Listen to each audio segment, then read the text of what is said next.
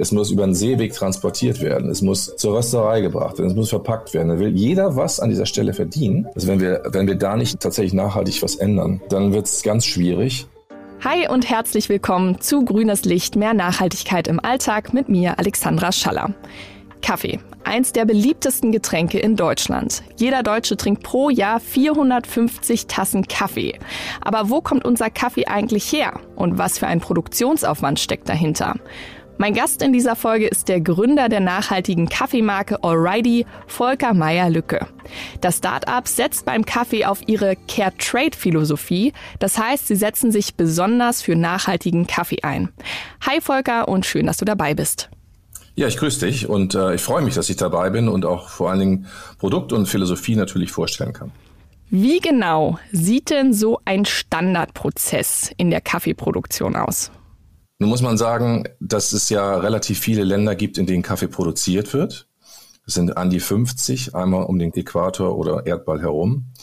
Der Prozess ist äh, in vielen Ländern relativ ähnlich, aber die Rahmenbedingungen natürlich sehr unterschiedlich. Du hast einen Baum, tatsächlich einen Baum, wenn man ihn wild wachsen lassen würde, kann er bis zu 10, 15 Meter hoch werden. Dieser Baum trägt Kirschen. Kirschen sehen auch aus wie Kirschen, aber schmecken nicht wie Kirschen, wie wir es hier gemeinhin denken. In den Kirschen sind zwei Bohnen, die man halt ähm, herausschälen muss. Das sind in der Regel zwei pro Kirsche. Also erstmal muss der Kaffee gepflückt werden. Das ist in der Regel manuell, was natürlich auch sehr arbeitsaufwendig macht. Ein maschineller Einsatz ist nur in Brasilien an bestimmten Stellen möglich, weil es die Topografie erlaubt, also die Bodenbeschaffenheit, weil oft ist es, dass es in bergigen Lagen geerntet wird. Und dann muss man es eben manuell machen, weil ich keine Maschinen in diese Gebiete bringen kann.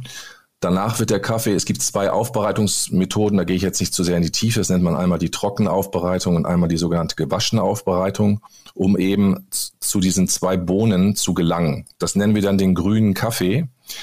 Dieser grüne Kaffee wird dann von verschiedenen Stellen gesammelt. Der, der Exporteur im Regelfall im Ursprungsland mischt die Sorten nach einem bestimmten Qualitätsgrad. Das ist auch eine Form von Mischung. In der Regel, teilweise geht es natürlich auch direkt von der Plantage. Und dann ja, nimmt der Kaffee den Seeweg und gelangt dann in das Land, wo er konsumiert wird, geht zum Röster und wird dann äh, in den Markt gebracht.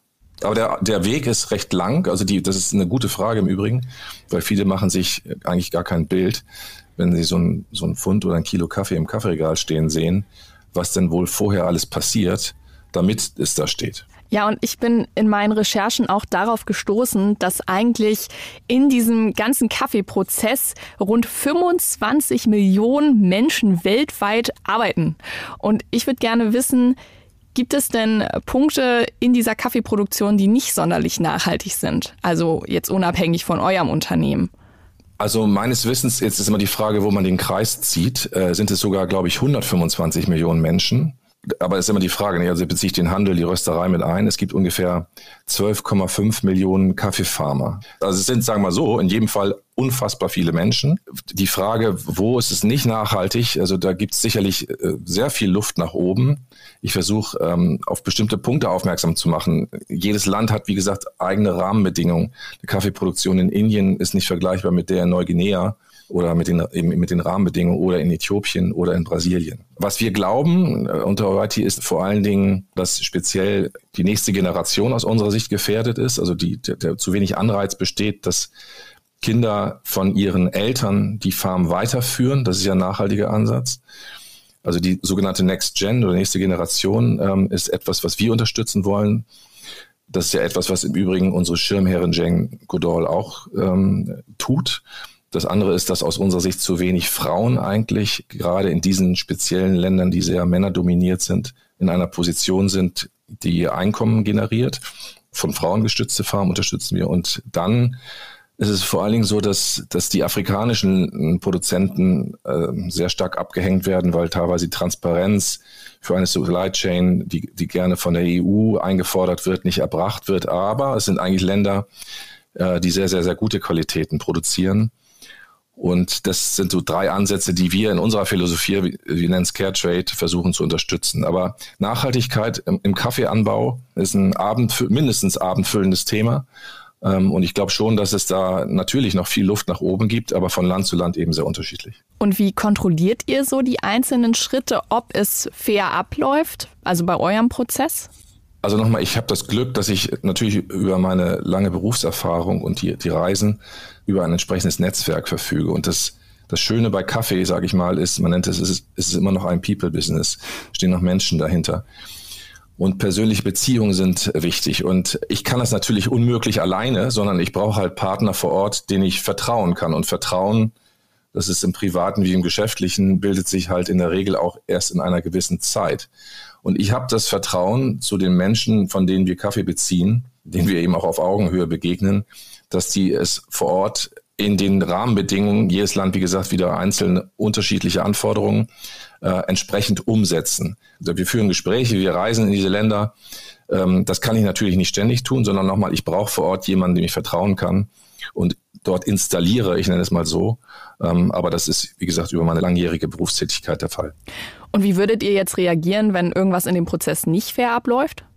Dann würde ich, wenn es sich zum Beispiel um eine Einzelplantage äh, handelt, von der ich kaufe, dann würde ich diese Plantage natürlich nicht mehr führen als Produkt, sondern würde mhm. sagen, entweder ihr ändert das oder ich kann das leider nicht mehr als Produkt nach meiner Philosophie in den Markt bringen. Also das wäre dann die Konsequenz. Äh, man muss ja auch immer so sagen, also ein Großteil des Kaffees, den du jetzt in Deutschland kaufst, ist ja eine Mischung, die sich aus verschiedenen ba Qualitätsbausteinen zusammensetzt.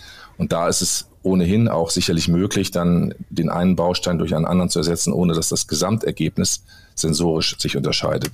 Mhm. Sollte es etwas sein, wo ich von einem gezielt von einer Plantage beziehe und ich stelle dort jetzt Dinge fest, äh, die nicht in Ordnung sind, dann müsste ich als Konsequenz natürlich nicht mehr von dieser Plantage beziehen, was auch die Konsequenz wäre. Alles klar. Ich würde jetzt gerne mal zu einem anderen Thema rübergehen, und zwar zur Klimakrise.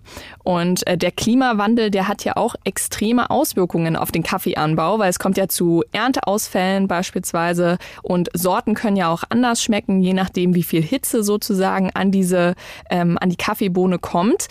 Was könnte das also für die Kaffeeindustrie bedeuten? Das ist eine gute und sehr komplexe Frage. In der Tat ist es so, dass Klimawandel natürlich auch ein Rieseneffekt und auch ein Problem für, für Kaffee darstellt. Dahingehend, dass in manchen Regionen, wo früher Kaffeeanbau möglich war, vielleicht jetzt kein Kaffeeanbau mehr möglich ist. Kaffee ist als eine der sensibelsten Nutzpflanzen überhaupt. Das heißt, ähm, dass, dass es nicht nur sag mal, konstant, sondern zu ganz bestimmten Zeitpunkten während des des Reifeprozesses der Kirsche äh, Regen braucht, also Niederschläge, damit sich eine Kaffeekirsche entsprechend entwickelt. Und ähm, gerade mit Niederschläge im, im Bezug auf Klima, es gibt diesen sogenannten El Nino-Effekt zum Beispiel. Das sind von Land zu Land auch wieder ähm, unterschiedliche Herausforderungen, aber kann dazu führen, dass das Kaffee in andere Regionen ähm, wandert oder tatsächlich überhaupt gar nicht mehr möglich ist. Das zu prognostizieren, das ist unmöglich, aber das muss man natürlich sensibel, sensibel beobachten, bis hin zu dem Punkt, dass es sein kann, dass momentan produziert dieser Kaffeegürtel, von dem wir sprechen, ungefähr 170 Millionen Sack, A60 Kilo, das ist so eine, so eine Indexzahl. Vielleicht ist es durch Klimawandel und Veränderung so, dass ähm, es ein geringeres Angebot gibt was dann natürlich auch zu einem anderen Preisniveau führen würde. Das ist, ist durchaus denkbar, aber äh, ich bin jetzt nicht in der Lage zu sagen, in zehn Jahren sieht es so aus oder so aus, aber es ist natürlich ein Effekt, keine Frage. Also man kann schon damit rechnen, dass es in Zukunft weniger Kaffee geben wird? Also da wird sich äh, wird man sich wahrscheinlich wissenschaftlich streiten. Ich persönlich, wenn du mich fragst, ähm, würde davon ausgehen, ja. So, und jetzt eher so auf den eigenen Alltag bezogen. Worauf sollte ich denn achten, wenn ich jetzt Kaffee kaufe? Was sind so die Label oder vielleicht auch die Siegel, auf die ich achten sollte, um zu einem Kaffee zu greifen, der aus einer fairen Produktion kommt, aus einem geprüften Prozess? Kaffee ist, wie du richtig anmoderiert hast, das beliebteste Getränk in Deutschland. Und das setzt mit anderen Worten voraus, dass ich es quasi auch täglich konsumiere. Und ich denke, bei etwas, was ich täglich konsumiere, sollte ich mich halt entsprechend informieren. Ich glaube, eine spontane Entscheidung am Kaffeeregal ähm, ist halt schwer, weil ich kann auf der Packung habe ich nur eine begrenzte Fläche, um zu kommunizieren. Aber wir haben in der heutigen Zeit ja über Social Media und Website die Möglichkeit, sich über den Hersteller und die Marke zu informieren. Das ist eigentlich eine Empfehlung, die ich geben, jedem geben würde. Wir, wir selbst zum Beispiel unter O'Reilly arbeiten nicht mit einem Siegel, sondern wir, wir haben eine eigene ganzheitliche Philosophie, äh, die wir natürlich äh, vor Ort kontrollieren über unsere Partner, wie ich es vorhin gesagt habe. Und selbstverständlich haben wir auch zum Beispiel in gewissem Umfang auch, auch äh, gesiegelten Kaffee, aber wir, wir, wir loben es nicht aus. Siegel wie jetzt Transfer, Rainforest, wie sie auch alle heißen, haben natürlich ein, eine entsprechende Philosophie, die da auch dahinter steht. Ähm, aber es nur darauf zu beziehen, äh, ist aus meiner Sicht zu einfach. Ich glaube, dass man sich tatsächlich bemühen sollte, ähm, mit dem Produkt auseinanderzusetzen. Wie gesagt, was ich ja voraussichtlich täglich konsumiere. Das ist, ist eine gewisse, ein gewisser Aufwand, aber der lohnt sich, ähm, weil ich werde ja dann wahrscheinlich nicht ständig die Marke wechseln. Und muss denn guter Kaffee auch immer gleichzeitig teuer sein? Die Frage, was ist gut und was ist teuer? Ich nenne dir ein Beispiel, äh, was jetzt äh, Preise betrifft. Also ich, also ich sag mal so, Qualität hat ihren Preis. Das ja. ist, ist so. Und ich finde, bei Qualität spielt nicht nur das, was ich trinke, also was ich sensorisch feststelle, eine Rolle, sondern auch, was davor passiert, also die Haltungsfrage. Das ist das, was wir unter Caretrade oder unter Variety verstehen. Es gibt immer einen gewissen Korridor. Ich bin sehr, sehr, sehr oft in Äthiopien gewesen. Äthiopien ist das Land, wo voraussichtlich die Arabica-Pflanze oder Gattung herkommt und auch wir als Menschen ja. Und in Äthiopien spielt Kaffee eine immens große Rolle. Es wird quasi zelebriert, wenn man, wenn man Kaffee zu Hause genießt und aufgießt. Man, und die Äthiopier kaufen in der Regel auch in Supermärkten in Städten nicht Röstkaffee, sondern Rohkaffee. Und diesen Rohkaffee rösten sie dann selbst zu Hause und gießen den mit Freunden, vor Freunden und Bekannten auf. Dass wenn ich da in Supermärkten gewesen bin, das Kilo Rohkaffee, das Kilo Rohkaffee, wohlgemerkt, äh, teurer war als ein Kilo Röstkaffee okay. durchschnittlich im deutschen Lebensmitteleinzelhandel. So, was ist jetzt teuer und was ist billig? Das ist eben eine extrem schwierig zu beantwortende Frage.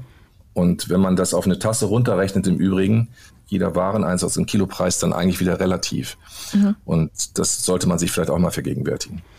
Okay, also als Tipp kann ich sozusagen von dir mitnehmen, dass man sich einfach, wenn man Kaffee kauft, informieren sollte, zu welchem Kaffee greife ich hier gerade. Einfach mal schauen, googeln, gucken, was ist das für ein Kaffee, wo kommt der her und kann ich sicherstellen, dass da eine faire Produktion hintersteht.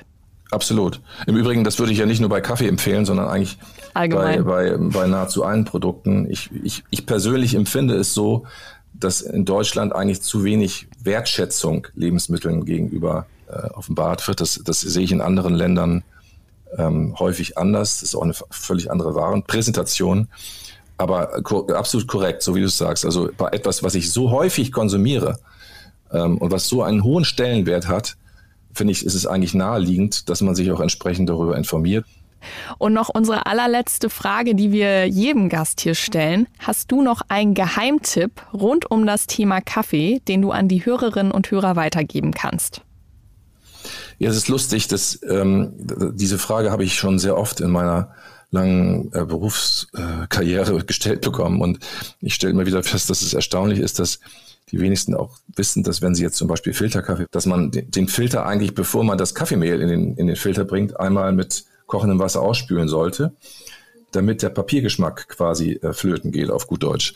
Und das ist definitiv eine sehr praktische und sinnvolle Empfehlung, die ich im Sinne des Geschmacks eigentlich nur jedem mitgeben kann, sofern es sich denn um Filterkaffee handelt. Okay, das habe ich äh, häufig nicht gemacht. Das werde ich jetzt auf alle Fälle beachten. Also danke dir. Ich danke dir. Es hat mir sehr viel Spaß gemacht und ich äh, kann immer nur sagen, Kaffee ist ein tolles Produkt, ein tolles Getränk und es genießt definitiv ein bisschen mehr Wertschätzung als das, was ich manchmal beobachte. Und falls euch diese Folge von Grünes Licht gefallen hat, dann vergesst nicht, den Podcast zu abonnieren. Das geht über Spotify, Google Podcast, Apple Podcast und über YouTube. Und folgt uns auch gern über Instagram. Unser Kanal heißt Grünes Licht Podcast. Und wenn ihr noch Anmerkungen oder Kritik habt, dann schreibt uns doch gern an podcasts.t-online.de. Tschüss und bis zur nächsten Woche, wenn wir auf das Thema schauen, wie können wir nachhaltiger reisen.